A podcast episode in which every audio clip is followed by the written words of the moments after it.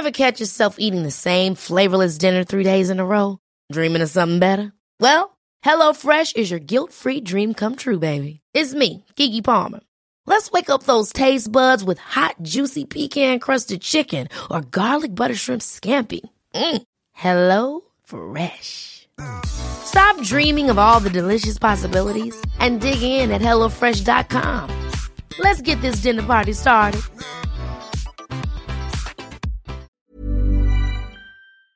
Arturo Martínez Orozco, súbale el volumen a su radio.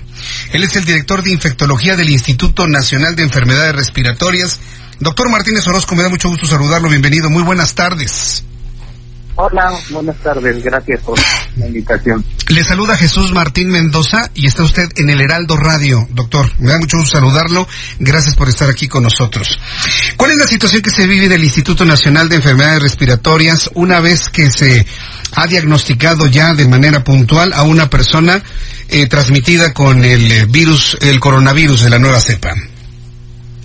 Claro, mira, bueno, en estos momentos el Instituto de Enfermedades Respiratorias tiene el primer caso confirmado en México, ya corroborado por el INDRE, que es nuestro centro de referencia que nos ayuda a confirmar nuestros diagnósticos eh, infecciosos.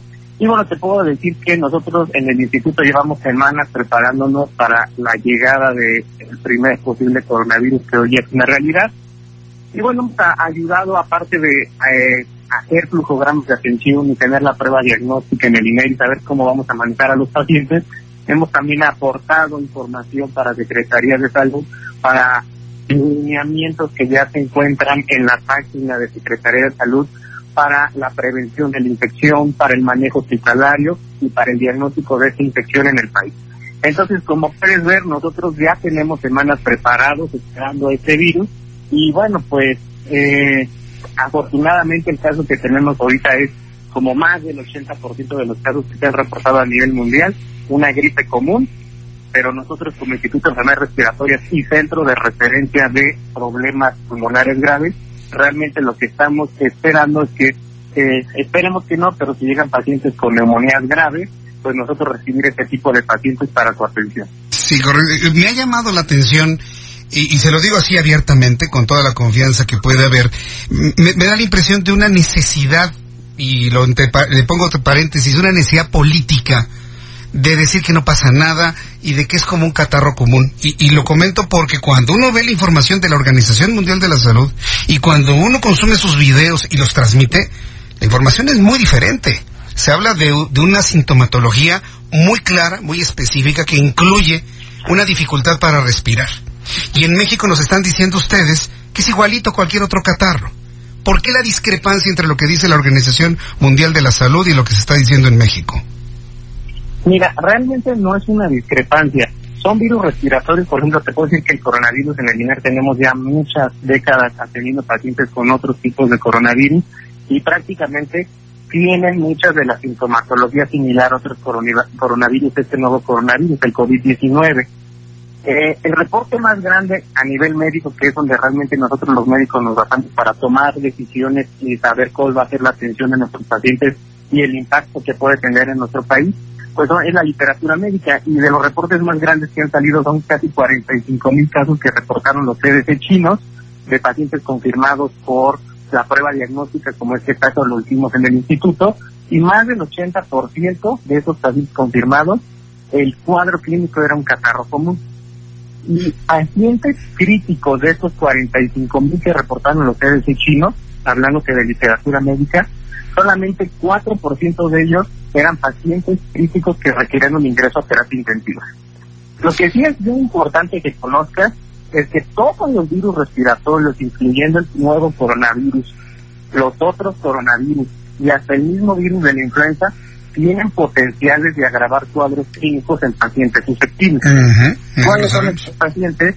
Diabéticos, hipertensos, cardiópatas, pacientes con EPOC, con asma, VIH, con todas estas enfermedades que no pueden estar controladas. Uh -huh. En esos pacientes son donde nos tenemos que dar cuenta porque es donde nuestra población se puede ver gravemente afectada, no solo por este coronavirus nuevo, sino por cualquier otro virus respiratorio. Sí, eh, eh, y al día de hoy lo que más nos preocupa es la influenza que tiene mucho más casos a nivel nacional e internacional que el coronavirus. Ese es el punto. Ese es el punto. Usted en este planteamiento nuevamente está haciendo menos un alertamiento mundial de la Organización Mundial de la Salud y el propio director de la Organización Mundial de la Salud habló de que el, riesgo de contagio es muy alto. Entiendo que hay otras enfermedades que pueden ser más, eh, más peligrosas, pero en ese argumento ustedes están haciendo menos la llegada de la cepa de coronavirus aquí. Y lamento que sea una, una instrucción política el hacerlo menos, y se lo digo así abiertamente. ¿Por qué no se dan claramente los protocolos de acción en la población en general? La falta de esa información está provocando compras de pánico de artículos de limpieza en tiendas departamentales.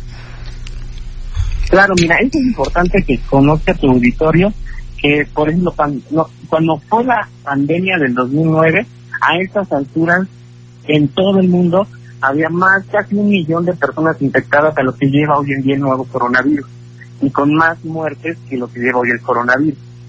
La importancia de la Organización, Mundial de la Salud, por lo que está dando la alerta pública internacional, es que ha tenido el potencial de diseminarse en muchos otros países, pero no teniendo la misma letalidad que el virus de la influenza u otro tipo de virus. Sí, eso, está claro. Las características más importantes es que estos virus respiratorios se transmiten principalmente por la higiene entre humanos, el no saber toser, no hacer el tosido de etiqueta, el evitar no lavarse las manos, o sea, la falta de higiene de manos, el, saludo de beso, el toser en la cara, todas estas medidas son muy importantes en la comunidad y que el 2009 cuando se dejaron de hacer ayudaron a detener la epidemia en México para ese entonces. Entonces es lo mismo que ahorita pasa con el coronavirus. Las medidas de higiene directamente en la población y el aislamiento en casa de un paciente con síntomas y que es positivo o sospechoso son fundamentales para controlar la infección y que no se disemine a otros lugares. y como todo nuevo virus, pues obviamente la OMS, nosotros los médicos tenemos que estar muy alertas porque una cosa debe ser tu auditorio. Ahorita decimos una cosa, pero en unas semanas y unos meses el virus puede cambiar en la clínica, en cómo se transmite y todo cambia. Por eso es un virus que le está dando alerta a la OMS y el mundo porque no sabemos realmente cuál es el potencial que puede tener de letalidad o de morbilidad en los pacientes. Yo, sí quiero recordarle a usted, quiero recordarle a usted y al público uno de los principales argumentos por los cuales la OMS en la primera conferencia de prensa que se dio se hace este tipo de alertamiento, porque a diferencia del, de la influenza, que por cierto, yo los datos, porque nosotros manejamos mucho los datos de ese entonces, tenía un índice de mortalidad del 0.5% de los casos que se conocían, porque México fue el país foco junto con los Estados Unidos. Era un virus que le llamaban California 2009, lo, lo recuerdo perfectamente bien. El índice de mortalidad no superó el 0.5%. Este virus tiene un índice de mortalidad del 2.5%. Es más alto, aunque no muy grave. En eso estamos completamente de acuerdo. Pero le voy a decir cuál es la gran diferencia que hay. Para la influenza teníamos y tenemos el oseltamivir. Tenemos un antiviral muy eficiente contra la influenza. Para el coronavirus no hay ningún antiviral que funcione y mucho menos una vacuna. Esa es la razón de la preocupación de la Organización Mundial de la Salud. ¿Qué nos dice a esto, doctor? Claro, bueno, pues justamente por esa preocupación todos tenemos que principalmente tener las medidas de precaución en casa, del aislamiento, lavado de manos, eh, el toser con etiqueta para evitar la diseminación del virus. Afortunadamente ya hay tres ensayos clínicos que no espero no tarden mucho en salir de tres antivirales que se encuentran en el mercado para otro tipo de infecciones, pero que tienen actividad contra el coronavirus. Y muy pronto tu auditorio va a oír que hay un tratamiento para coronavirus. Desafortunadamente vacunas, no existe vacuna por el coronavirus, se están haciendo estudios. Se va a tardar. Estamos en espera de la, vacuna va a tardar. Importante que, te quiero decirte es que el corte de mortalidad de influenza que dices fue al final de la pandemia. Nosotros estamos empezando con los casos de coronavirus y una cosa epidemiológica, el comportamiento epidemiológico que debe de saber todo el auditorio es que a mayor casos contagiados, puede que la mortalidad vaya disminuyendo con el paso del tiempo. La mortalidad que me dices es cuando se declaró una pandemia. Ahora todavía no tenemos declarada la pandemia. Hay que esperar cómo se comporta el virus y probablemente entre más casos haya, menos mortalidad vamos a tener. Perfecto. Muy bien, entonces en el INER, en el Instituto Nacional de Enfermedades Respiratorias, ustedes ya están preparados por si los familiares del primer caso también son diagnosticados con coronavirus y si llegan más, más personas, porque, por ejemplo, en, en Italia de donde vienen precisamente estas personas que estuvieron allá, este joven de 35 años que estuvo allá, eh, el coronavirus se ha replicado de una manera impresionante, ya van casi 500 casos y ya con algunas decenas de muertos. ¿Estamos entonces, digamos, preparados para un escenario similar al de Italia o al de España, doctor? Pues mira, te voy a decir dos cosas muy importantes que tiene México, por eso debemos confiar, más que en nuestras autoridades, lo que pasó en el 2009 en la población mexicana. La población fue fundamental para detener la pandemia de influenza. Y creo que hemos tenido bastantes meses y semanas para que toda la población en México conozca que hay un nuevo virus y que nos puede pasar como en el 2009. así, así es que si personas en tu auditorio me están escuchando, salimos de la pandemia de 2009 gracias a ellos, gracias a la población, gracias a, al uso de cubrebocas, gracias al, al saber toser con etiqueta, no saludar de besos, aislar a las personas enfermas. Si nosotros seguimos esa misma vía y acudimos a tiempo al médico ante la menor sintomatología y factores de riesgo, en este caso los viajes en zonas endémicas, podemos hacer que sea menos grave la infección como en otros países ha sucedido. Si te das cuenta, hay países donde hay bien pocos casos a pesar de tener haber tenido el primer caso ya varias semanas atrás. Yo, yo me quedo con eso, ¿eh? Y la verdad yo le compro este argumento. Fue la población la que con estas acciones y actividades logramos detener y mantener y contener el, la influenza hace 11 años. Pero le voy a decir una cosa para terminar. ¿Sabe por qué se dio esta acción de la sociedad? Porque en ese entonces el gobierno no escatimó esfuerzos para transmitir esa información. Y hoy nuestro presidente dice que se exageró en el año 2009.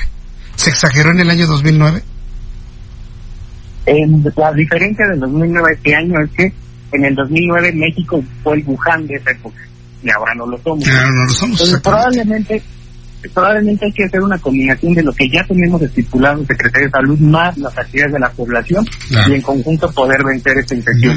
Porque algo bien importante que deben ser tú, tu auditorio y los médicos que nos escuchan es que esto es apoyo de todos, tanto del hospital, Secretaría de Salud, de la población, todo el mundo tiene, es el que tiene que ayudar aquí para poder contener una infección que ya llegó a México y que es real.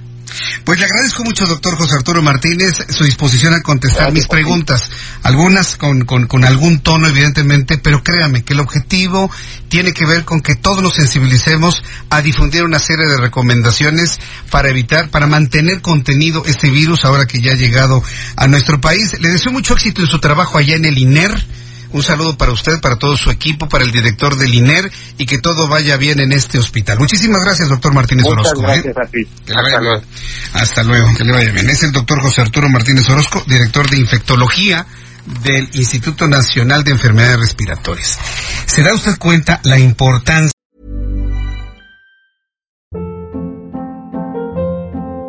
Hold up. What was that? Boring. No flavor. That was as bad as those leftovers you ate all week. Kiki Palmer here, and it's time to say hello to something fresh and guilt-free. Hello Fresh. Jazz up dinner with pecan-crusted chicken or garlic butter shrimp scampi. Now that's music to my mouth. Hello Fresh. Let's get this dinner party started. Discover all the delicious possibilities at hellofresh.com.